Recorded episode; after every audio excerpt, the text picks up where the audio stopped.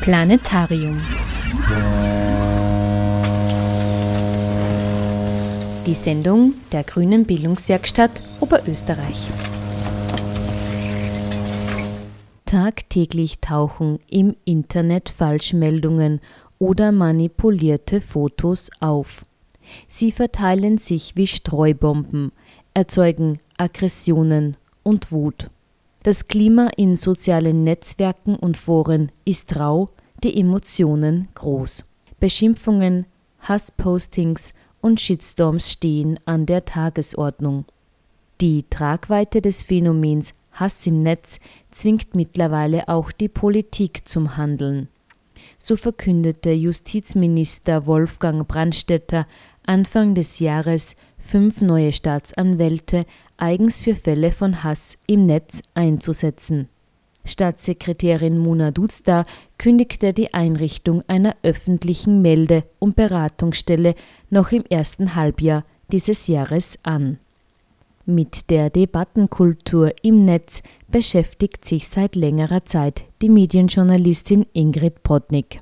Sie war bis Anfang des Jahres für das Nachrichtenmagazin Profil tätig und ist Expertin für die digitale Welt.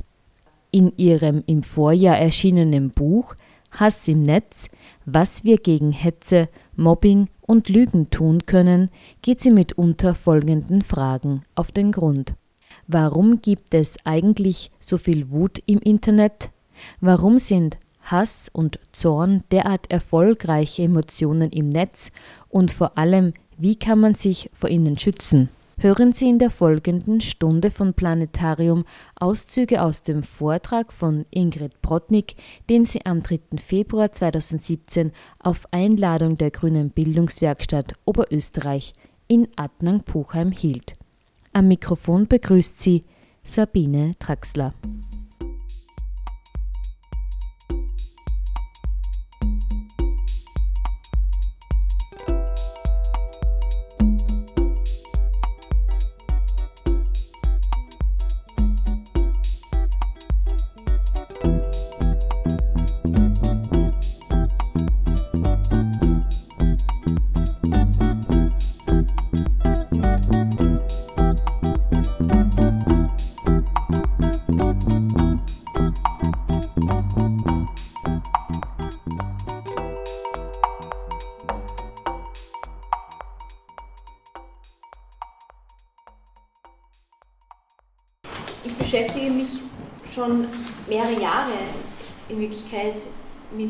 Problematik des Hasses im Internet. Und obwohl ich mich eigentlich schon wirklich länger damit auseinandersetze, fasziniert mich ein Aspekt immer wieder aufs Neue. Nämlich wie leicht es oft ist, auf einmal schlimmste Aggressionen von wildfremden Menschen auf sich zu ziehen, wie wenig ausreicht, um Beschimpfungen oder gar Bedrohungen zu ernten. Ich gebe Ihnen ein Beispiel. Das ist Bettina Ria Fink. Die werden Sie jetzt, glaube ich, nicht vom Namen oder vom Gesicht her kennen. Das würde mich zumindest sehr überraschen. Das ist eine ganz normale Bürgerin. Sie ist 42 Jahre alt, Caritas-Mitarbeiterin und in Wirklichkeit keine Person des öffentlichen Lebens. Es gab nur eine Sache, mit der sie so ein bisschen aufgefallen ist, nämlich sie hat die Facebook-Fanseite Wir helfen gegründet, die Spenden für Flüchtlinge sammelt. Und dass die Flüchtlingsdebatte so richtig hochgekocht ist und auch viele Menschen helfen wollten, hat diese Seite einfach so Infos gegeben, wo kann ich Dinge hinbringen, wo kann ich mitarbeiten, wo kann ich was spenden. Und das hat ausgereicht, dass Bettina Ria Fink auf einmal ihre Aggression erlebt hat. Einerseits über Flüchtlinge. Auf der Facebook-Seite Wir helfen schrieb zum Beispiel ein 15-jähriger Vorarlberger, auf Vorarlbergerisch, alle aufstellen vergaßen. Also alle Flüchtlinge aufstellen vergaßen. Aber die Aggression richtete sich dann nicht nur gegen Flüchtlinge, sondern auch gegen Bettina Ria Fink, als es so ein paar Interviews gab, wo sie erklärt, wie man spendet. Da hat sie dann auf einmal persönliche Meldungen bekommen, die sie bis dahin so noch nicht gekannt hatte. Auf Facebook wurden ja wirklich schlimme Beleidigungen, Grobheiten etc. geschrieben. Aber sie ist recht hart im Nehmen. bis zu dem Punkt, wo es ihr wirklich unangenehm wurde, sogar unheimlich. Da ging es auf einmal um ihre Familie. Auf Facebook schrieb ihr ein Unbekannter, sie solle sich nicht wundern, wenn ihrer Familie etwas passiert. Und das hat sie vor allem deswegen so schockiert, weil sie online nicht einmal angegeben hatte, dass sie Kinder hat. Also es hieß, sie soll sich nicht wundern, wenn ihren Kindern was passiert. Und sie ist dann natürlich zuerst total erschrocken und hat sich woher weiß der das? Sie weiß es bis heute nicht. Es kann sein, dass der das einfach geraten hat, dass seine Frau in dem Alter wahrscheinlich Kinder hat oder dass der irgendwie online so lang zu ihr recherchiert hat, bis er das herausfand. Auf jeden Fall hat es dazu geführt, dass sie viel zurückhaltender online wurde und sie dann auch mit ihren Kindern zusammengesetzt hat und gesagt hat, passt auf, was ihr euch ins Internet stellt, wenn euch am Heimweg irgendwas Komisches auffällt, bitte sagt mir das. Und ich erzähle diese Anekdote sehr oft, weil sie mich wirklich zum Nachdenken gebracht hat. Ich finde eigentlich nicht, dass wir in einer Gesellschaft leben sollten, wo Eltern das Gefühl haben, dass sie mit ihren Kindern solche Gespräche haben, führen müssen. Und einfach nur aus dem einzigen Grund, dass, weil Bettina Ria Fink Empathie für Flüchtlinge gezeigt hat. Das war der Anlass, nichts anderes. Und ich glaube, dass eigentlich die meisten Österreicher, ich glaube, dass die meisten Menschen im Land das auch nicht in Ordnung finden. Ich glaube, dass wir einen Punkt erreicht haben, wo eigentlich sehr viele sagen, das ist mir nicht recht. Ich weiß nicht, wie weit Sie online aktiv sind, wie weit Sie Ihre Zeit auf Facebook verbringen, aber da gibt es oft sehr laute, durchaus rabiate User, die posten gerne einen Satz. Und dieser Satz lautet, wir sind die schweigende Mehrheit. Und das ist auf zwei Ebenen vollkommen falsch, dass diese User schweigsam wären, das wäre ein kompletter Unsinn. Und zweitens, dass sie eine Mehrheit, das bezweifle ich auch. Das Problem ist nur, dass wir im Netz oft die Rüpel, die wirklich lauten Stimmen stärker wahrnehmen, weil die einfach lauter auftreten. Und ich möchte Ihnen jetzt in dem Vortrag so ein bisschen zuerst präsentieren, warum im Internet die Aggression so eine Spur härter ist, warum man so, so viel mehr Aggression sieht als zum Beispiel auf der Straße oder abends beim Bier in einem Lokal. Warum geht es im Internet härter zu? Und darauf aufbauend dann möchte ich auch ein paar Lösungsvorschläge liefern.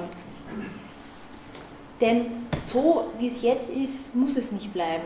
Wir können da schon etwas tun, auf mehreren Ebenen sogar. Die Frage ist also, beginnen wir mit dem Grundsätzlichen, warum ist das so, dass so viel Wut online sichtbar ist? Das ist nicht eine Einbildung, das ist auch nicht pure mediale Debatte. Das können sogar Psychologen beobachten, dass Menschen im Internet Dinge schreiben, die sie nie jemandem ins Gesicht sagen würden. Und da ist schon ein ganz wichtiger Aspekt drin, nämlich nie ins Gesicht sagen würden. Empathie ist nämlich auch etwas Körperliches. Wenn ich hier stehe, neben der Tatsache, dass ich mich freue, dass Sie alle hier sind, aber wenn ich hier stehe, würde ich allein schon deswegen nicht aggressiv zu Ihnen sein, weil das furchtbar beklemmend wäre. Weil ich Ihnen in die Augen schauen müsste und sofort sehen würde, wie Sie darauf reagieren. Wir sind in vielen Offline-Situationen auch deswegen sensibler, weil wir ja mit den Konsequenzen leben müssen, weil wir sofort sehen müssen, wie reagiert jemand. Wie reagiert zum Beispiel eine Frau, wenn ich ihr ausrichte, dass ihre Kinder, dass ihren Kindern vielleicht was passiert. Doch im Internet sehen wir das nicht. Es fallen sogenannte nonverbale Signale weg. In der Fachsprache nennt man das die Unsichtbarkeit im Internet. Und die erklärt, warum Menschen eine Spur mehr sich herausgehen, auch ruppiger werden. Das lässt sich sogar messen. Die israelischen Wissenschaftler Norm Lapidot-Leffel und Asi Barak haben ein sehr interessantes Experiment gemacht. Die haben über das Internet Menschen ein unmögliches Szenario ausdiskutieren müssen. Sie können sich das so vorstellen, jeder dieser Teilnehmer wurde zuerst gebrieft, dass er dringend ein Medikament braucht für einen Menschen, der ihm sehr wichtig ist. Die Mutter, der Freund, die Tochter, was weiß ich. Jeder ging also in, dieses, in diese Zweierdiskussion hinein mit dem Ziel, das Medikament zu bekommen. Aber in jeder dieser zwei Runden war die Annahme, es gibt nur eine Dosis. Wissenschaftler finden solche Szenarien, um Konflikt zu erzeugen und dann schreiben sie mit, was passiert. Und in manchen dieser Settings war aber auch eine Webcam installiert wo die Teilnehmer einander in die Augen schauten. Und es zeigte sich, in dem Moment, wo Augenkontakt herrscht, fallen mit einem Schlag weniger Beleidigungen und Bedrohungen. Der Augenkontakt war sogar der stärkste Faktor, der Empathie beeinflusste. Das Problem ist nur, im Netz haben wir oft keinen Augenkontakt und auch ein Smiley kann kein Lächeln ersetzen. Das ist ein Dilemma bei dem Ganzen. Das zweite Problem ist, dass wenn Sie sehr mitteilungsfreudig, vielleicht sogar sehr aufdringlich sind, dass Sie dann bessere Karten online oft haben werden. Es ist tatsächlich so, dass Aggression eine unglaublich erfolgreiche Emotion im Netz ist. Da gibt es sogar unterschiedliche Untersuchungen, die das zeigen. Ich gebe Ihnen ein Beispiel. Die Wissenschaftler Degon Schon und Alessandro Acquisti von der Carnegie Mellon University haben im Jahr 2013 75.000 Zeitungsforen-Kommentare aus Südkorea ausgewertet. Und sie haben geschaut, welche Kommentare kriegen besonders viele Likes, wie ist dort die Tonalität. Und sie sahen, wenn ein Kommentar ein Schimpfwort enthält, dann kriegt er im Durchschnitt mehr Likes als ein Kommentar ohne Schimpfworte. Das heißt, wenn Sie stänkern, kriegen Sie Zuspruch. Es ist sogar, wenn man darüber nachdenkt, ziemlich logisch. Wir Menschen reagieren einfach auf Emotionen. Je härter man formuliert, desto mehr Feedback löst man aus. Wenn man sehr hart drauf loshaut, dann erntet man schnell den Zuspruch derjenigen, die auch zum Beispiel wütend sind. Wir Menschen werden durch solche Emotionen quasi angestoßen, auch Emotionen zu zeigen. Das ist menschlich. Im Internet kommt aber eine Besonderheit hinzu, die Technik. Immer mehr Webseiten werden ja von Algorithmen, das heißt von klugen Computerprogrammen sortiert, die für uns Informationen auswählen. Ein Beispiel, das sogar bekannteste Beispiel, auf Facebook sehen Sie ja nicht alles, was Ihre Freunde und die gelikten Seiten posten. Sie sehen nur einen Bruchteil, den der Algorithmus für Sie ausgesucht hat, weil der Algorithmus meint, das könnte für Sie interessant sein. Und ein ganz wichtiger Faktor dieses Algorithmus ist es, dass Beiträge, die sehr viel Interaktion auslösen, sehr viel Reaktionen, dass die mehr Menschen eingeblendet werden. Und jetzt bedenken Sie nur, was ich gerade vorher erzählt habe dass ein aggressiver Kommentar mehr Likes, mehr Reaktionen auslöst. Das heißt, dass ein aggressiver Kommentar zuerst mehr Likes, mehr Reaktionen auslöst und dann kommt der Algorithmus, der stellt das fest sagt, ah, sehr viele Signale, das muss interessant sein, das blende ich jetzt noch mehr Menschen ein. Und so kommt es, dass Beiträge, die sehr polarisierend sind, eine unglaubliche Reichweite erzielen. Und da gibt es auch einen Zusatzfaktor, nämlich, Sie sehen das auch in den politischen Debatten, Manche sehr aggressiven Postings von Politikern erreichen eine unglaubliche Reichweite. Warum? Die Gleichdenkenden, die Anhänger des Politikers finden das super und sagen, endlich sagt es mal einer. Und dann kommen aber die Andersdenkenden und die regt das so auf, dass sie sagen, ich, ich kann da nicht zuschauen, ich muss was tun und die posten dann drunter. Die wollen ihren Widerspruch kundtun. Und im Facebook-Algorithmus, der unterscheidet dann nicht, ob sie posten, um zu sagen, hey, super, hast du das gemacht, oder ob sie posten, um zu sagen, ich finde das ganz furchtbar. Für den Algorithmus ist alles ein Signal, dass das lesenswert ist. Und in meinen Augen muss man sagen, Facebook tut das ja nicht aus Bösartigkeit. Manchmal wird im deutschsprachigen Raum, zum Beispiel im Spiegel, gab es so einen Artikel als Hassmaschine bezeichnet. Ich persönlich glaube nicht, dass Facebook eine Hassmaschine ist, sondern es ist eine Dramamaschine. Denn warum macht das Facebook? Facebook will in erster Linie, dass Sie viel Zeit auf der Seite verbringen, weil Ihnen dann viel Werbung geliefert werden kann. Und damit macht Facebook sein Geld. Und sehr emotionalisierende, dramatische Beiträge, die, bringen eben, die führen eben dazu, dass wir sehr viel Zeit dort verbringen. Es ist also eine extrem simple Variante, Menschen auf der eigenen Seite zu behalten, indem man ihnen sehr emotionale Inhalte einzeigt. Und es ist eher so ein, ein Nebeneffekt, dass wir dann immer so aufregende Themen online lesen. Ich weiß nicht, wie es Ihnen geht, aber es gab so Phasen, zum Beispiel im Bundespräsidentschaftswahlkampf, da habe ich Facebook aufgemacht, da war ich ungefähr eine Minute drauf, da war mein Puls auf 180, da habe ich Facebook wieder zugemacht. Und das, ist, das liegt auch am Algorithmus. Und das ist ein Problem speziell für die Politik. Wenn nämlich ein Politiker, der nicht immer so hart auf den Tisch haut, der vielleicht nicht immer so angriffig ist, vielleicht auch eher kompromissbereit oder nuancierter, wenn der weniger Aufmerksamkeit bekommt, allein weil er die Emotionen nicht so stark schürt. Das ist ein zutiefst boulevardeskes System, das Facebook da hat, das natürlich sehr populistischen Politikern hilft. Und dazu passend, wer hat die meisten Facebook-Fans in Österreich? Heinz-Christian Strache. Und das Lustige ist, oder Faszinierende, Faszinierende, sagen wir so, das ist nicht nur in Österreich so. Ich finde sogar die deutsche Statistik fast noch spannender als die österreichische. Wer ist in Deutschland die erfolgreichste Partei auf Facebook? Die rechtspopulistische AfD. Aber das noch oder beeindruckend ist, wer ist die zweiterfolgreichste Partei auf Facebook in Deutschland? Die rechtsextreme NPD. Und dann, wer ist die dritte erfolgreichste Partei in Deutschland? Die Linke. Also da hat man den Linkspopulisten.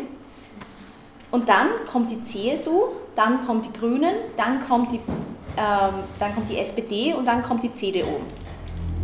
Man sieht also wirklich, wie Populismus funktioniert.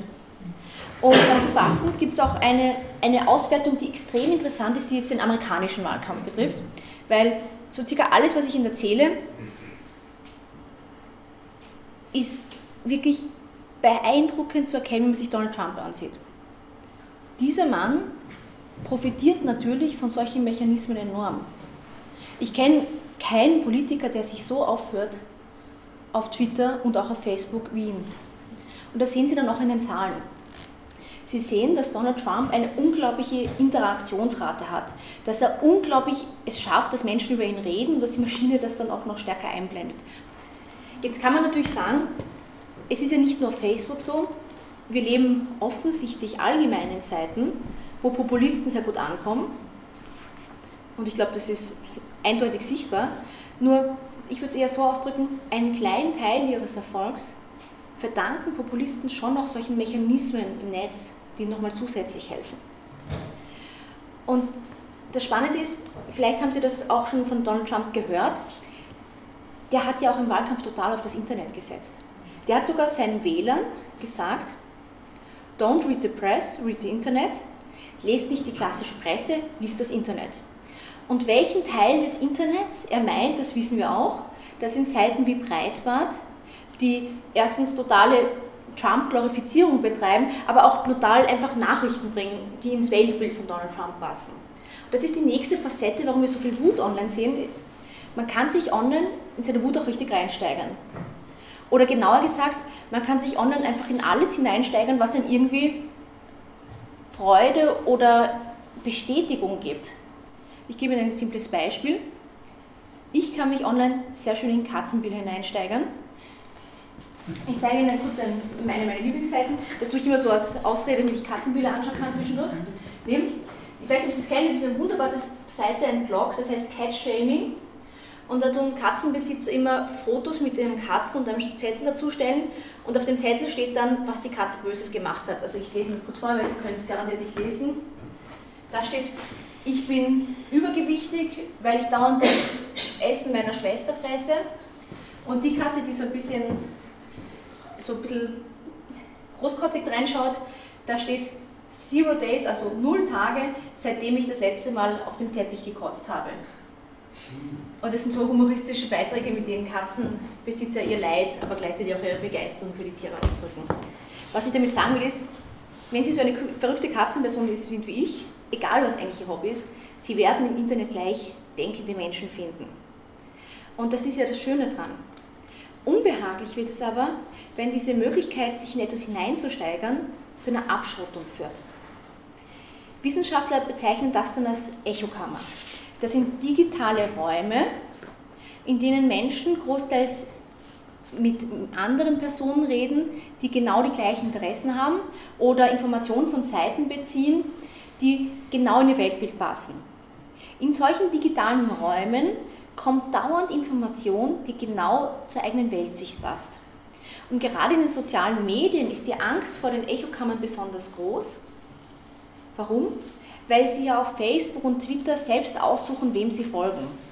Das heißt, da passiert eine ganz starke Filterung seitens des Users, was er lesen will und was nicht. Und es ist sogar so, dass sie diese Echokammern auf Facebook bereits messen können. Italienische Wissenschaftler vom Labor für Computational Social Science in Lucca, die haben eine sehr interessante Untersuchung gemacht. Die haben sich ganz, ganz, ganz viele Fans von Verschwörungstheorie-Accounts angeschaut. Also Accounts, wo zum Beispiel geschrieben wird, dass die Kondensstreifen am Himmel nicht nur ein Nebenprodukt von Flugzeugen sind, sondern in Wirklichkeit ein Komplott, dass die Bevölkerung vergiftet wird. Das ist eine sehr äh, populäre Verschwörungstheorie. Und dann haben sie sich auch die Fans von Wissenschaftsneuigkeiten auf Facebook angeschaut, also Menschen, die dort Seiten geliked haben, die über neue Studien, wissenschaftliche Erkenntnisse berichten, weil das zwei sehr unterschiedliche Gruppen sind. Und dann haben sie analysiert, kommen diese zwei Gruppen auf Facebook miteinander in Kontakt. Stellte sich heraus, dass diese zwei Gruppen nahezu nie miteinander in einen Austausch treten. Und in einer zweiten Untersuchung wurde auch festgestellt, wenn diese Gruppen dann doch einmal zusammenstoßen, dann kippt die Stimmung sofort ins Negative. Die verstehen sich nicht. Das ist so das Traurige daran. Im Internet wäre der Andersdenkende eigentlich immer ein Mausklick entfernt. Nur der Mausklick passiert häufig nicht. Und in solchen Echokammern, wo also großteils Menschen sind, die genau die gleiche Meinung haben, kann einerseits Wut wunderbar zirkulieren, weil der eine schimpft, andere sagt, ja, stimmt, hast recht. Aber wissen Sie was? Falschmeldungen können auch kursieren. Weil es fehlt ja die eine Stimme, die sagt, Moment einmal, das klingt komisch. Ich gebe Ihnen ein Beispiel für eine Falschmeldung, die mir aufgefallen ist, die so skurril ist, dass man gar nicht glauben könnte, dass die von Seiten weitergetragen wird, aber die tatsächlich zu dem Duktus im Netz gut passt. Ähm, gerade sehr islamkritische bis islamfeindliche Seiten posten oft sehr, sehr aggressive Gerüchte über Schweden. Weil Schweden ist so ein Musterland für Integration, für Toleranz. Und so die Denke dahinter ist, wenn Schweden gescheitert ist, dann heißt es ja, dass die Toleranz an sich gescheitert ist. Darum gibt es so viele böse Gerüchte über Skandinavien. Und es gibt wirklich die skurrilsten Behauptungen. Eine davon ist, blonde Frauen würden sich die Haare schwarz färben aus Angst, sonst von Migranten vergewaltigt zu werden. Das ist ein sehr häufiges Gerücht. Und das wirkt. Ich habe mit einer besorgten Bürgerin einmal ein längeres Interview gemacht. Und die Frau liest mehr und mehr auf Facebook. Sie erzählt mir, dass sie, was sie dort liest, sie mehr und mehr beunruhigt. Und sie brachte genau das Beispiel. Sie sagte, ich habe jetzt schon so oft davon gehört, dass sich Frauen in Schweden die Haare schwarz färben, damit sie nicht vergewaltigt werden. Ich frage mich jetzt, was ist da dran?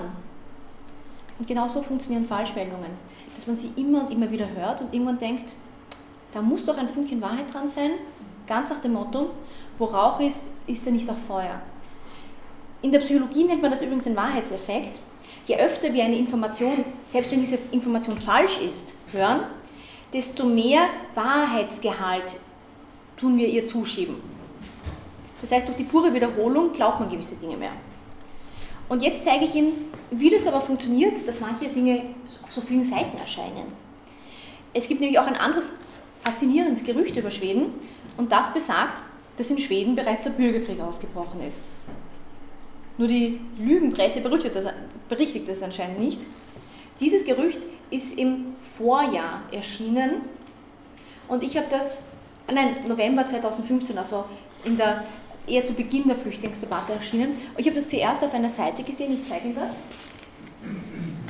Ich habe das zuerst auf einer Seite gesehen, asylklara.com und da steht als Titel Schweden offener Bürgerkrieg wegen der Flut von islamischen Migranten. Die sehen, da brennt irgendwas, schaut sehr beeindruckend aus. Und im Text, gleich zu Beginn heißt es dann, es ist tatsächlich passiert, wovor alle Bürger die Politik gewarnt hatten. In Schweden ist quasi eine Art Bürgerkrieg wegen der Flut von islamischen Migranten ausgebrochen. Und dann habe ich mich gefragt, okay, woher stammt diese Information? Im Text werden keine wirklichen Quellen genannt, also zum Beispiel nicht ein Polizeisprecher oder irgendwie ein Militärstratege, weil da jetzt Krieg herrscht. Da ist alles ein bisschen vage. Aber ziemlich zu Beginn des Textes steht Quelle und dann kommt ein Link. Und dieser Link führt zu einer nächsten Seite. Die Seite heißt badschwindel.org. Und dort finden Sie die exakt gleiche Meldung. Jedes Wort ist gleich. Da wurde einfach von dieser Seite das drüber kopiert. Aber auch dort finden Sie keine wirklichen Quellenangaben im Text. Sie finden nur wieder einen Link, was die vermeintliche Quelle ist. Okay, folgen wir dem. Dann kommt es wieder auf eine Seite namens Schweizmagazin CH, die auch eher so islamkritisch bis islamfeindlich ist.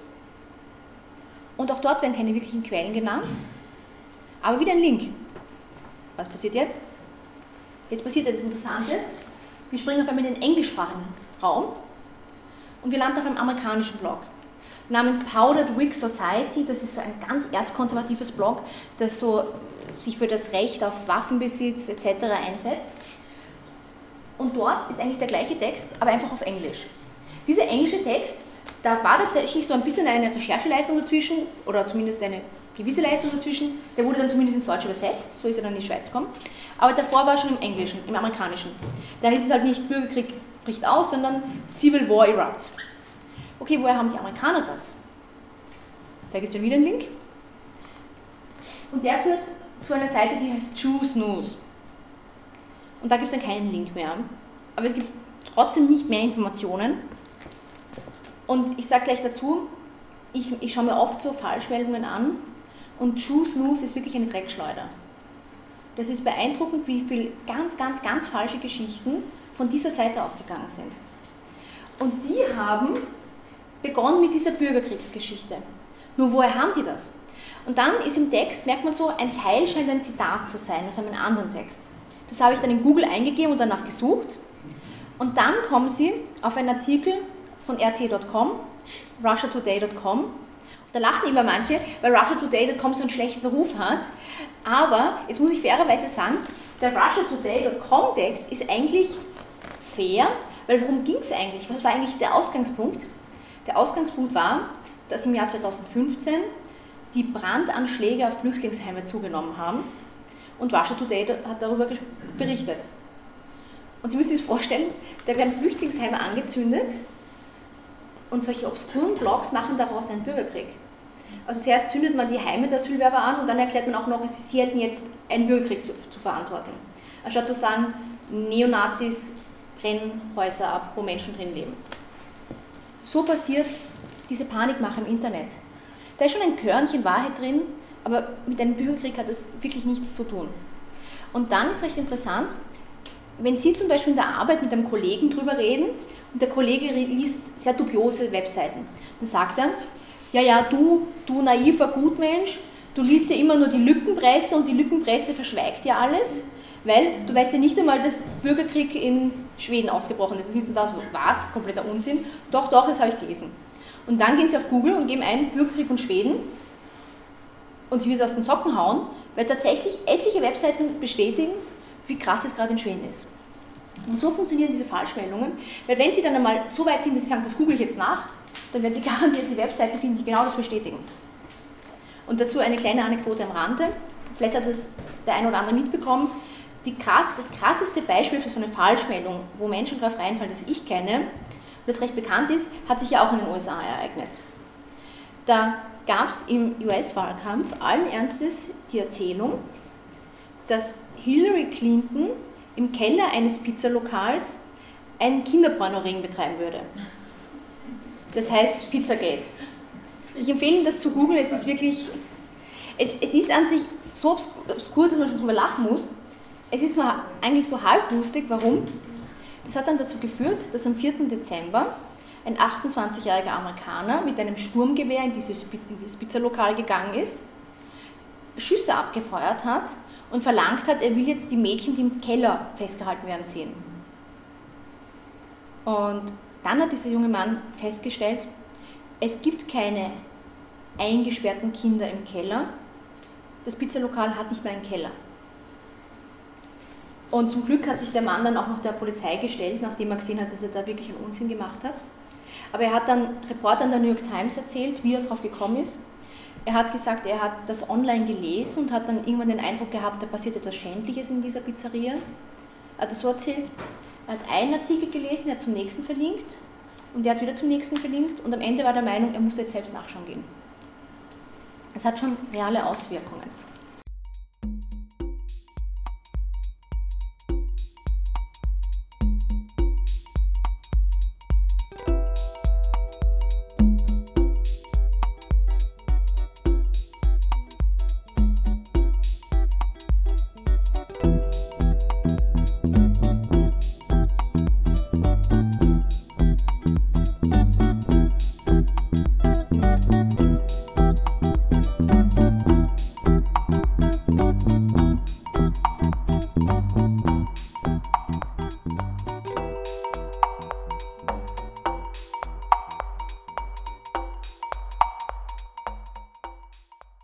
Es gibt verschiedene Möglichkeiten, wie man mit Hass im Netz umgehen kann, sei es mit Ignoranz, Reaktion oder Humor. Bei strafrechtlichen Delikten wie Hetze, Verleumdung oder die Verletzung von Persönlichkeitsrechten sind jedoch eindeutig juristische Schritte einzuleiten. Ich möchte jetzt so ein bisschen auf den produktiven Teil eingehen, auf die Frage, was können wir da tun. Weil gerade diese Falschmeldungen, die sind schon sehr unbehaglich, weil sehr viel Aggression, die wir erleben, die baut ja Falschmeldung auf. Zum Beispiel, denken Sie an den Bundespräsidentenwahlkampf, da gab es sehr viel Aggression, weil Menschen ja wirklich geglaubt haben, dass die Wahl manipuliert worden sei. Menschen haben es geglaubt und darum waren sie wütend. Was können wir da machen? Ich glaube, das große, große Problem ist, dass wir sehen, dass manche Bürger nicht mehr erreichbar sind. Das heißt, sie können noch so viele Richtigstellungen posten, einzelne User wird das nicht beeindrucken. Es wird sogar eher sein, dass sie dann partout dabei bleiben und sagen, na du musst das ja posten, weil du bist ja so ein linksgrün versiffter Gutmensch, etc. Oder ich bin, ich bin die Lügenpresse, was auch immer. Und es ist sogar so, dass man das messen kann, dass manche Menschen für Argumente dann nicht erreichbar sind. Das sieht man nicht nur bei politischen Debatten, das sieht man auch bei Verschwörungstheorien. Eine ganz problematische Verschwörungstheorie ist zum Beispiel das Thema Impfen, weil es einmal eine falsche Studie gab, wonach Impfen Autismus auslöst bei Kindern.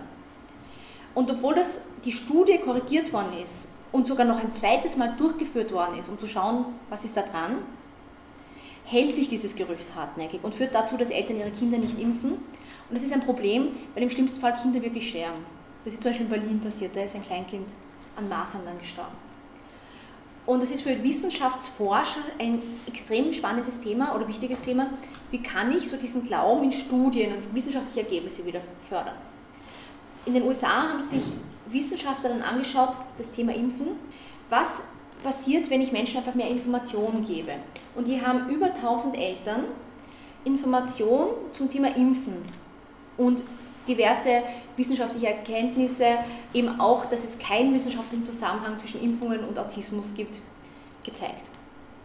Und das Interessante ist, im Schnitt, also beim Durchschnitt der Befragten, hat das dazu geführt, dass die besser informiert waren. Nur speziell bei der Gruppe an Eltern, die besonders kritisch gegenüber Impfen waren, hat die Information dazu geführt, dass sie noch stärker davon überzeugt waren, dass sie ihre Kinder nicht impfen lassen wollen. Das wird in der Wissenschaft der Backfire-Effekt genannt, also der quasi Schuss, der nach hinten losging, weil Menschen, wenn sie dann mit Informationen konfrontiert werden, die sie nicht sehen wollen, sich umso mehr verbarrikadieren und sagen, das ist jetzt nochmal eine gekaufte Studie. Da gibt es so Abwehrmechanismen. Das heißt, nur das reine Zuschwemmen mit Informationen, das ist leider nicht bei allen die Lösung. Was kann man machen? Darüber habe ich mal mit einem sehr klugen Wissenschaftler namens Dietram Schreufele geredet, der auch einige Studien zum Thema gemacht hat. Und der hat eine sehr gute Idee, finde ich. Man wird also auf der Informationsebene bei vielen Menschen nicht durchkommen. Aber vielleicht kann man es bei der Werteebene schaffen. Das ist so ein bisschen ein Umweg. Er, er hat das auf folgendes Szenario bezogen. In den USA glauben ja wirklich viele Amerikaner, dass es den Klimawandel nicht gibt, beziehungsweise wenn es einen Klimawandel gibt, dass er nicht vom Menschen verursacht ist. Und das ist ein Problem für Politiker, wenn sie Klimawandel, also Maßnahmen durchsetzen wollen, die klimaschonend sind. Und das Beispiel, das ich jetzt bringen werde, ist ein bisschen komisch, weil wir jetzt Donald Trump im Weißen Haus haben und das alles in eine andere Richtung abgedriftet ist. Aber ähm, es gibt an sich schon konservative Politiker in den USA, Republikaner, die den Klimawandel nicht in Frage stellen, die schon so vernünftig sind, dass sie sagen, wir müssen auf unsere Emissionen achten, wir müssen schauen, dass wir umweltschonende Technologie einsetzen. Nur ist es für diese Republikaner, die unter Donald Trump kein leichtes Leben haben werden, aber für diese Republikaner ist es nicht so einfach, dieses Thema anzusprechen, weil bei einem Großteil ihrer Wähler das Wort Climate Change so verpönt ist. Die müssen einen Umweg gehen. Und zum Teil machen die das so, das ist ein extrem cleverer Weg, die reden nie über Klimawandel, die reden stattdessen über ganz was anderes. Die sagen, naja Leute, wir müssen da, glaube ich, einen ganz pragmatischen Blick haben. In China ersticken die Menschen. Der Smog und auch die Verschmutzung der Gewässer ist so schlimm, dass die Chinesen in den nächsten 10, 20 Jahren extrem viel Technologie kaufen werden müssen, um ihr Land wieder reiner und nicht zu belastend zu machen. Und wir haben eigentlich nur zwei mögliche Optionen. Entweder die Deutschen verkaufen den Chinesen die Technologie oder wir tun das. Und darum sollten wir diese Technologie entwickeln.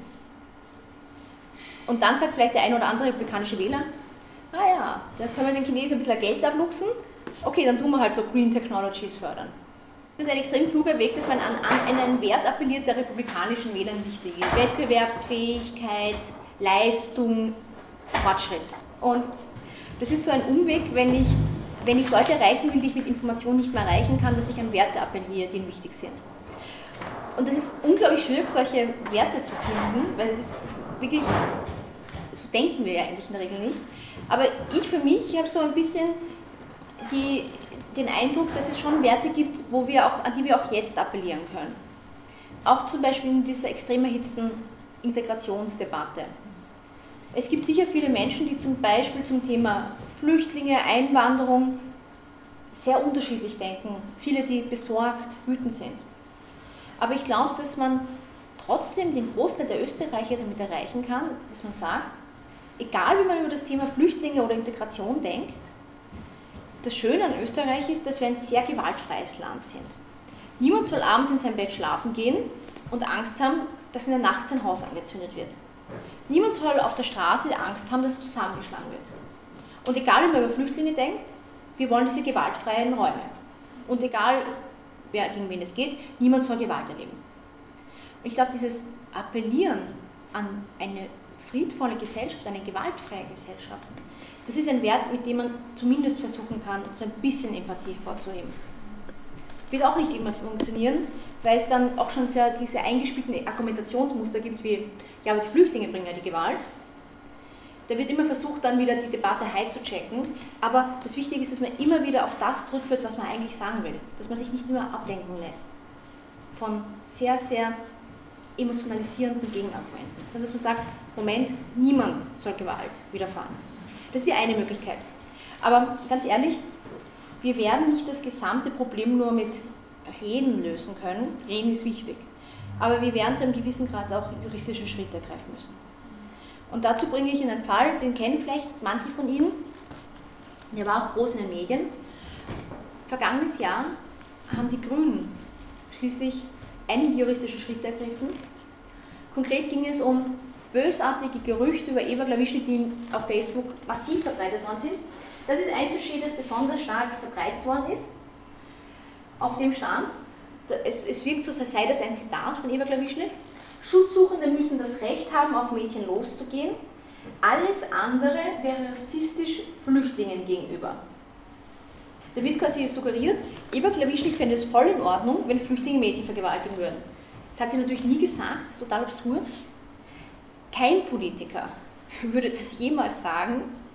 Das Schlimme ist nur, Menschen haben das wirklich geglaubt und die haben dann in den Kommentaren drunter gepostet, Nein, Eva Klawischnik soll etwas Schlimmes passieren. Die haben extrem wütend darauf reagiert und die Grünen sind darauf aufmerksam geworden, weil auf einmal so viele aggressive Kommentatoren auf ihrer Facebook-Fanpage aufgetaucht sind und gesagt, Moment, was ist da jetzt los? Und die haben gesehen, dieses Sujet verbreitet sich so extrem, dass sie was machen müssen. Sie schätzen, dass es eine Million Menschen auf Facebook gesehen haben. Sie haben daraufhin jene User angezeigt, die besonders aktiv waren die besonders vehement versucht haben, dieses Sujet zu verbreiten oder besonders aggressiv dazu gepostet haben, als sie es verbreitet haben. Und es gab mehr als 20 Verfahren dazu und in allen Sachen, die bisher ausgefochten worden sind, haben die Grünen Recht bekommen. Das liegt aber auch daran, dass sie wirklich nur die klarsten Sachen angezeigt haben. Da gab es sicher einiges, was in einem Graubereich war, das haben sie nicht angezeigt. Ich persönlich finde das aber sinnvoll. Warum? Wir haben ja solche Gesetze dafür, dass sie genutzt werden.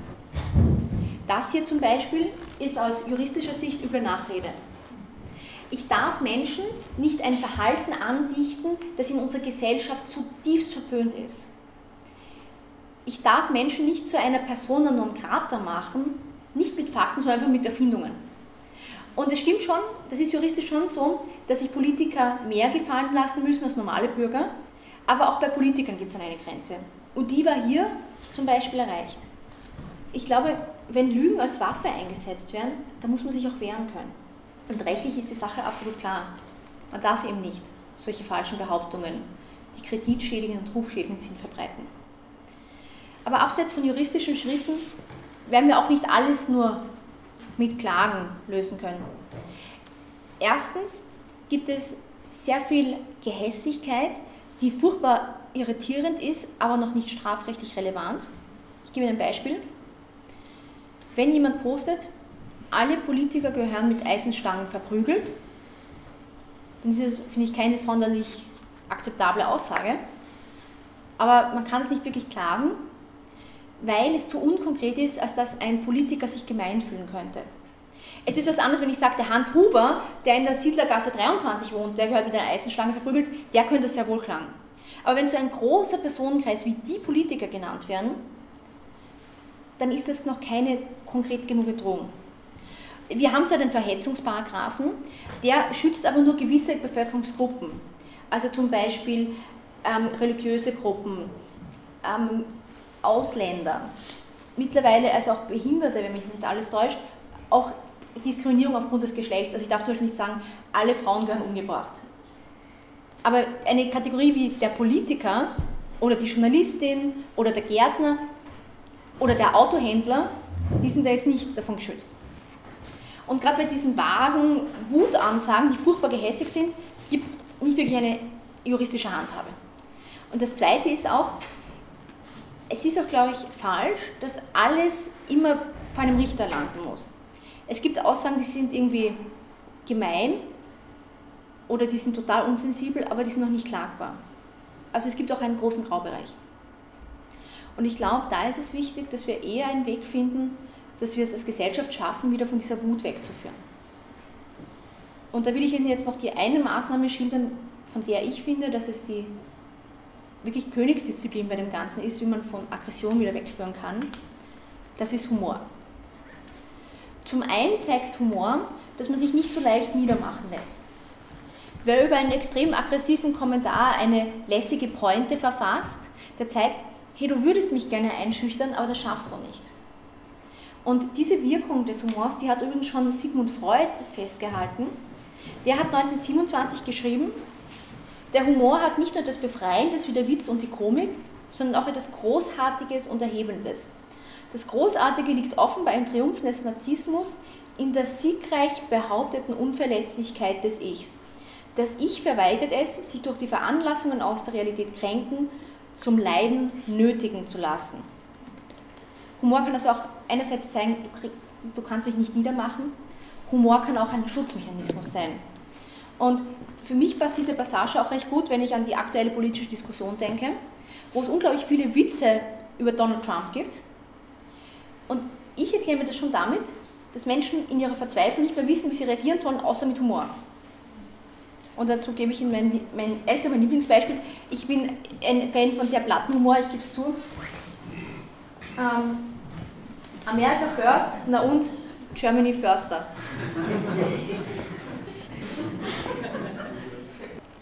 Das, ist leider, das kann man leider eingesprachten Menschen nicht erklären, was da passiert ist. Das, das geht einfach nicht.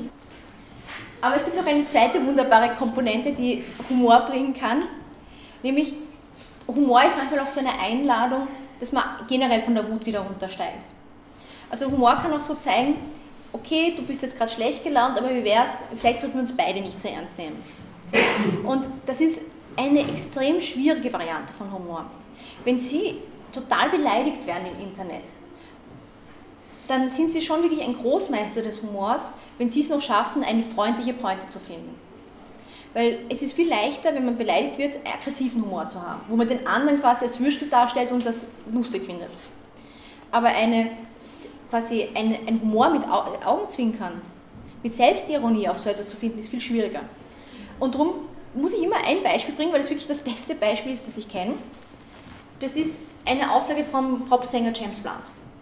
Der ist nicht nur sehr berühmt, der ist auch sehr populär auf Twitter, weil er sehr eloquent ist. Und der erlebt natürlich auch so diese klassischen Anfeindungen, die Promis immer erleben. Vollkommen unprovozierte, depperte Aussagen. James Blunt schrieb einmal ein Engländer an ihn adressiert auf Twitter. James Blunt sieht aus wie mein linker Hoden. Und James Blunt antwortete darauf, dann solltest du dringend zum Arzt gehen. Und das wirkliche Beispiel. meine, so souverän muss man mal sein. Mir wäre das hundertprozentig nicht eingefallen. Aber das wirklich Beeindruckende daran ist, dieser Tweet wurde 4000 Mal retweetet, er hatte extrem viel Applaus. Aber was mich am meisten fasziniert ist, der User, der diesen gemeinen Tweet eigentlich geschrieben hatte, der war selbst ganz baff. Der schrieb dann, ich glaube es nicht. Und dann schrieb er, James Blunt ist jetzt mein liebster Prominenter. Und das finde ich so beeindruckend, dass ein einziger Tweet von James Blunt ausgereicht hat, ein guter Schmäh, dass dieser User komplett eingenommen ist von ihm. Das zeigt für mich, dass diese Aggression, die oft so undurchdringbar wirkt im Internet, dass man die schon wieder auch ein Stück weit davon zurücktreten kann. Ich glaube, das Wichtigste dabei ist, dass man eben auf Hass nicht mit Hass reagiert, sondern auch dem anderen die Chance gibt, von seiner eigenen Wut wieder runterzukommen. Und zu einem gewissen Grad, glaube ich, kann das funktionieren.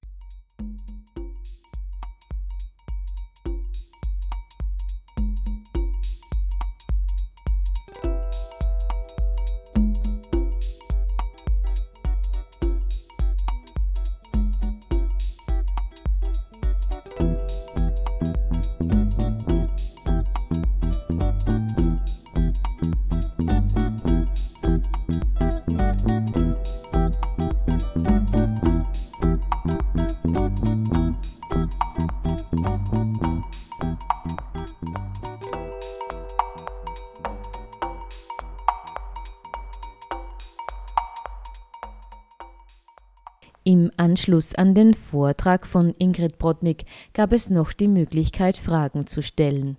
Christoph Struba ging dabei noch auf das Thema der Fake News ein. Darunter versteht man die gezielte Verbreitung von Falschmeldungen im Internet, um Menschen zu manipulieren. Eine zweite Frage noch. Ähm, hatten jetzt viele Beispiele auch von diesen Fake News, muss man sagen, oder Falschmeldungen, mhm. ja? Äh, die dann auch zu diesem Hass häufig geführt haben, indem sie ihn provozieren oder dazu anstacheln. Da wurde jetzt auch diskutiert, ob es irgendwelche juristischen Handhaben, eine juristische Handhabe geben könnte, so mit Fake News umzugehen, ähm, was natürlich aber auch wieder sehr, sehr heikel ist mit Meinungsfreiheit und so weiter. Haben Sie da eine Einschätzung, wie man das gut angehen könnte, das Thema? Ich verstehe, warum das für so unglaublich viel Frustration sorgt. Warum, ich habe es Ihnen vorher so ein bisschen erzählt, ähm, wenn ich eine konkrete Person, also zum Beispiel über die Eva Klawischnik, ganz orge Gerüchte verbreitet, kann die klagen. Wenn ich schreibe etwas über einen anonymen Flüchtling, den es nie gab, der eine Straftat begangen haben soll, die es nie gab, dann kann man das rechtlich nicht einklagen, weil, weil das nichts ist, außer es ist schon wirklich Verhetzung. Aber gerade bei vielen Falschmeldungen ist es so, dass es keinen persönlichen Geschädigten gibt, außer die gesamte Debatte oder das gesellschaftliche Klima. Und da kann ich juristisch nicht ansetzen. Gleichzeitig kenne ich keine gesetzliche Formulierung, wo ich finde, dass die das Problem lösen würde, ohne riesige, riesige Probleme zu eröffnen. Weil was ist dann zum Beispiel, wenn, nehmen wir an, eine andere Regierung an der Macht ist und die das legt das dann ganz anders aus. Also nehmen wir an, es gibt zum Beispiel viele Webseiten, die sind richtig, richtig krass, was die dauernd produzieren. Und das ist dann manches ist klagbar, aber manches nicht. Und man könnte überlegen, eine medienrechtliche Abwandlung, dass es gewisse Kriterien gibt, wo dann gewisse Seiten nicht mehr den gleichen Schutz genießen wie klar andere journalistische Produkte. Nur, was machen wir dann? Dann hat man vielleicht eine ähm, rechtsrechte Regierung und dann schaue ich mir an, wie die das auslegt. Also das ist, ich eröffne mir so ein Einfallstor bei dem Ganzen, das ist wirklich schwierig. Ich glaube aber, dass diese, ähm, diese Problematik, dass man im Zweifelsfall klagt als Betroffener, dass das stärker ausgereizt werden könnte, weil manche Falschmeldungen bringen ja dann trotzdem zum Beispiel ganz häufig das Foto einer Person. Und da finde ich es eigentlich schon mal gescheit, sich zu überlegen, ob man nicht den einen oder anderen zum Beispiel Flüchtling findet, dessen Foto immer und immer wieder missbraucht wird, um sie im Sinne von, dieser Flüchtling hat gerade ein Handy gestohlen. Und es gibt wirklich so Sujetfotos, wo Einzelbetroffene schon hunderte Medienklang womöglich könnten. Das ich die Frage, ob man da vielleicht so ein bisschen reingehen könnte. Und ähm, zu den Fake News, ich finde, die, die, die Gesellschaft, die, die Maßnahmen oder die Ideen, die kommen, die gehen oft gar nicht so sehr in Verbieten oder die gehen oft auch in Richtung Aufklärung. Also zum Beispiel in den Tschechen machen so etwas, das wurde dann auf das Wahrheitsministerium tituliert, aber das ist jetzt nicht wirklich ein Wahrheitsministerium, das ist eine Einheit, die dort gezielt Falschmeldungen recherchiert und auf der Website dann Informationen veröffentlicht. Ich persönlich finde es besser, wenn das zum Beispiel ähm, klassische Medien macht oder am besten finde ich zum Beispiel der öffentlich-rechtliche Rundfunk, weil ich finde, das ist eine klassische journalistische Tätigkeit. Aber ich finde es schon ein riesiges Problem, was tut man als Politik, wenn man sieht, dass unglaublich viele Dinge, Falschmeldungen, unglaublichen politischen Einfluss haben. Und die EU macht das eigentlich schon länger. Die haben eine eigene Gruppe, die jede Woche einen Newsletter rausschickt über Falschmeldungen, die speziell die Russen verbreiten. Also russische Medien in Europa. Und ich empfehle wirklich, das zu abonnieren, weil es ist wirklich interessant. Ähm, und weil die auch die Russisch können und weil die auch den osteuropäischen Raum und das Baltikum mit anschauen, das ist wirklich beeindruckend, was da alles kommt. Also zum, oder auch im russischen Fernsehen, ich glaube, das war jetzt gerade diese Woche, glaube ich, habe ich gelesen, ähm, war das so, dass im russischen Fernsehen gesagt wird, dass in Brüssel hunderttausende Frauen vergewaltigt worden seien schon. Also da werden einfach Dinge behauptet, das kriegen wir im deutschsprachigen Raum gar nicht mit. Und das ist schon ein riesiges Problem. Also ich verstehe die Politik, wenn sie da sagt, wir müssen irgendwas machen. Was ich zum Beispiel mir auch vorstellen könnte, wäre zum Beispiel, warum nicht einfach eine Förderung für Faktenchecker-Seiten? Also das, da, da, muss dann gar nicht der Staat das selbst nur achten. Tatsächlich ist es ja komisch, wenn Beamte jetzt anfangen, im Internet hinterher zu recherchieren. Aber warum gibt es nicht Förderung für Medien oder warum gibt es nicht zum Beispiel eine Untereinheit im öffentlich-rechtlichen Rundfunk? Die BBC macht jetzt zum Beispiel so ein Team, das selbst Fakten checkt und schaut, ist eine Falschmeldung eine Falschmeldung oder ist das doch real? Das Phänomen des Hasses im Netz zwingt auch die Politik zum Handeln. Welche Maßnahmen von Seiten der Politik geplant sind, erklärt Ingrid Brodnik im weiteren Diskussionsverlauf. Und zu den aktuellen Maßnahmen, da gibt es zwei sehr spannende Sachen. Ähm, das eine ist, es soll diese Meldestelle wirklich geben, wo man sich als Bürger hinwenden kann, wenn man was ganz Schlimmes sieht, wo man einerseits eben die Info kriegt, ist das klagbar oder nicht, habe ich da rechtliche Chancen, was ich glaube sehr vielen Menschen hilft, weil ein normaler Bürger, der kann das schwer beurteilen, das ist höchst kompliziert. Und das Zweite, selbst wenn nicht, also wenn es nicht strafbar ist, kann man, wird man dort auch beraten, was sind Reaktionsmöglichkeiten. Also es ist so ein bisschen so eine, eine Stelle, wo ich lernen kann, wie ich auch mit sowas umgehe. Und wie das dann konkret aussieht, das ist zumindest die Idee, bin ich selbst gespannt. Aber ich kann sagen, ich rede oft mit Opfern von Hass im Netz oder ich kriege auch selbst manchmal Meldungen, wenn Menschen sehen, dass ich mich damit beschäftige und mich dann um Rat fragen, aber ich bin halt auch nur eine Person, ich, kann nicht, bin keine Meldestelle sozusagen. Und das Problem ist, die sind oft so überfordert mit der Situation. Sie wissen nicht mehr, wo sie sich hinwenden können, dass ich glaube, dass das schon sinnvoll ist, so eine Meldestelle zu machen. Und das Zweite ist, das finde ich auch recht sinnvoll, das ist jetzt eigentlich schon zum Jahresbeginn in Kraft getreten, äh, die Justiz bekommt eigene Sonderstaatsanwälte für Hasskriminalität. Und das ist sehr sinnvoll, weil das so ein komplexes Thema ist und diese Sonderstaatsanwälte sollen sich auch speziell im Internet auskennen, weil das so schwierig ist, ähm, für einen Staatsanwalt, der sich nicht mit Facebook oder mit Webseiten beschäftigt, dass der das erstens mal nachrecherchiert. Das ist, das ist auch, führt auch manchmal dazu, dass Dinge eingestellt werden, wo man sich denkt, wie kann das passieren. Ich erzähle Ihnen eine Anekdote aus Deutschland die wirklich irre ist. Ähm, in Deutschland gibt es die Einrichtung Flüchtlinge willkommen, die gibt es in Österreich auch, aber die ist in Deutschland gestartet. Und die, die Organisatoren oder die Initiatoren dieser, dieser Einrichtung, die haben eine Zeit lang wirklich schlimmste Anfänge, schlimmste Drohungen bekommen. Und die haben dann sehr viel angezeigt. Und eine Userin, die angezeigt worden ist, da hat dann der Staatsanwalt erklärt, er hat sie nicht mehr gefunden, weil das Profil das ihm da gezeigt worden ist, das hat jetzt ein anderes Foto und er kann sich nicht sicher sein, dass es die gleiche Person ist. Einfach gesagt, die Person hat ihr Profilfoto austauscht und der Staatsanwalt war nicht in der Lage zu verstehen, dass man sein Profilfoto austauscht und immer die gleiche Person ist. Und wenn man solche Dinge hört, dann denkt man sich, oh mein Gott. Also insofern denke ich mir, dass es ein, eine Überbrückung sein kann, dass bis alle Staatsanwälte das wirklich durchschauen, dass ich eine Spezialgruppe habe, die sich mit diesen Dingen beschäftigt. Wie sieht dann das konkret aussieht, wissen wir einfach nicht ich glaube auch, bin auch gespannt, wo diese Staatsanwälte genau gefunden werden, weil ich habe mit dem Justizminister neulich darüber geredet und er gesagt, ich glaube, es gibt so einen juristischen IT-Lehrgang und er möchte Absolventen dieses Lehrgangs, also die dann diese Zusatzausbildung zum Thema Internet haben, die möchte er für diesen Job dann holen. Aber schauen wir mal. Zum Abschluss ihrer Ausführungen geht Ingrid Brotnik noch auf die Urheber von Hasspostings ein. Wer sind die Menschen, die ihren Emotionen im Netz derart ungehindert freien Lauf lassen? Es ist so, ähm, ich habe das so ein bisschen angesprochen, dass wir ein bisschen darüber reden können, wer sind die Leute, die sowas schreiben. Und ich sehe eigentlich zwei große Gruppen, die für sehr viel aggressive Kommentare verantwortlich sind. Das eine sind die klassischen Trolle, von denen ja auch oft so die, die Rede ist. Nämlich ähm, der klassische Internet-Troll ist ein Provokateur. Wie Sie sagen, der schreibt etwas Gehässiges oder Skurriles mit der Absicht, Menschen auf die Palme zu bringen. Ich gebe Ihnen ein ganz ein blödes Beispiel. Trolle versuchen oft so skurrile Debatten in Diskussionsforen anzuzetteln. Es gibt zum Beispiel Diskussionsforen, wo sich Katzenliebhaber über die richtige Ernährung, die, das passende, äh, wann, wann, das Fell schön wird, mit welcher äh, Zutaten im Futter, was weiß ich, wie man die Katze am besten versorgt, wirklich jeden Unsinn. Und Trolle gehen in so ein Katzenforum hinein und überlegen sich, wie bringe ich die auf die Palme? So ein klassischer Troll, der legt sich dann so einen Account zu, dann hat er ein Foto von einer Katze drin und dann postet er, hallo liebe Katzenfreunde, ich bin neu hier und habe auch eine Katze und bräuchte jetzt euren Rat. Ich werde für zwei Wochen auf Urlaub fahren, bin mir nicht sicher.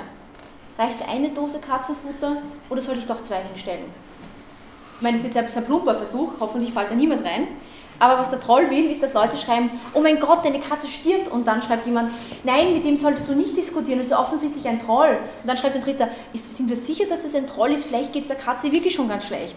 Also Trolle wollen so Verwirrung stiften und Trolle fühlen sich in erster Linie so intellektueller haben, wenn sie Leute in die Falle jagen. Das ist so die, die liebere Form des Trollens. Es kann aber richtig krass werden, nämlich manchmal sind Trolle wirklich, wirklich aggressiv und wollen Menschen bis zur Verzweiflung treiben.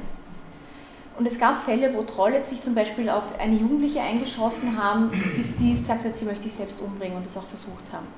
Oder es gab einen britischen Troll, der ist in eine Diskussions-, also auf Facebook in eine, in eine, auf eine Seite gegangen, wo der Tod zweier Teenager beklagt worden ist.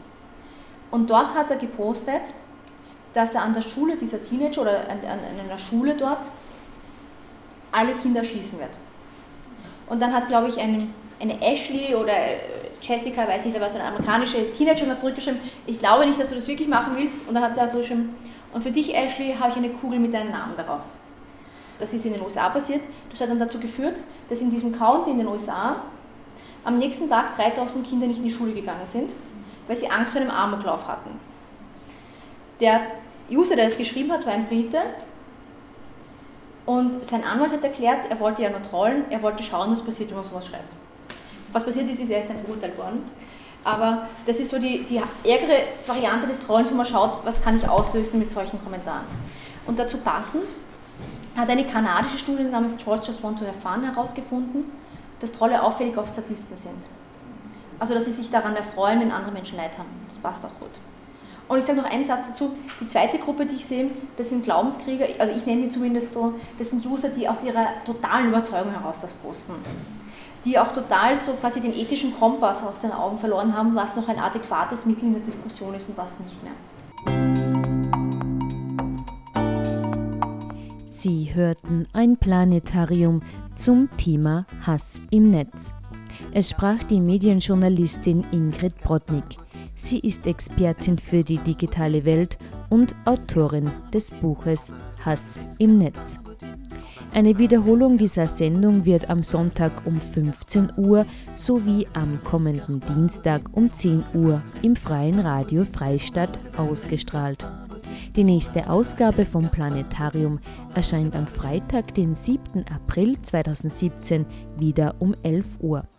Informationen zu den vergangenen Sendungen und Links zum Nachhören finden Sie auf der Homepage der Grünen Bildungswerkstatt Oberösterreich unter www.ooe.gbw.at.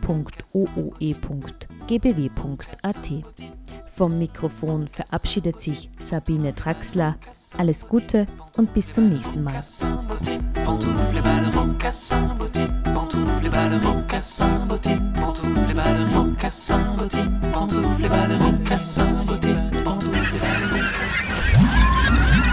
Planetarium.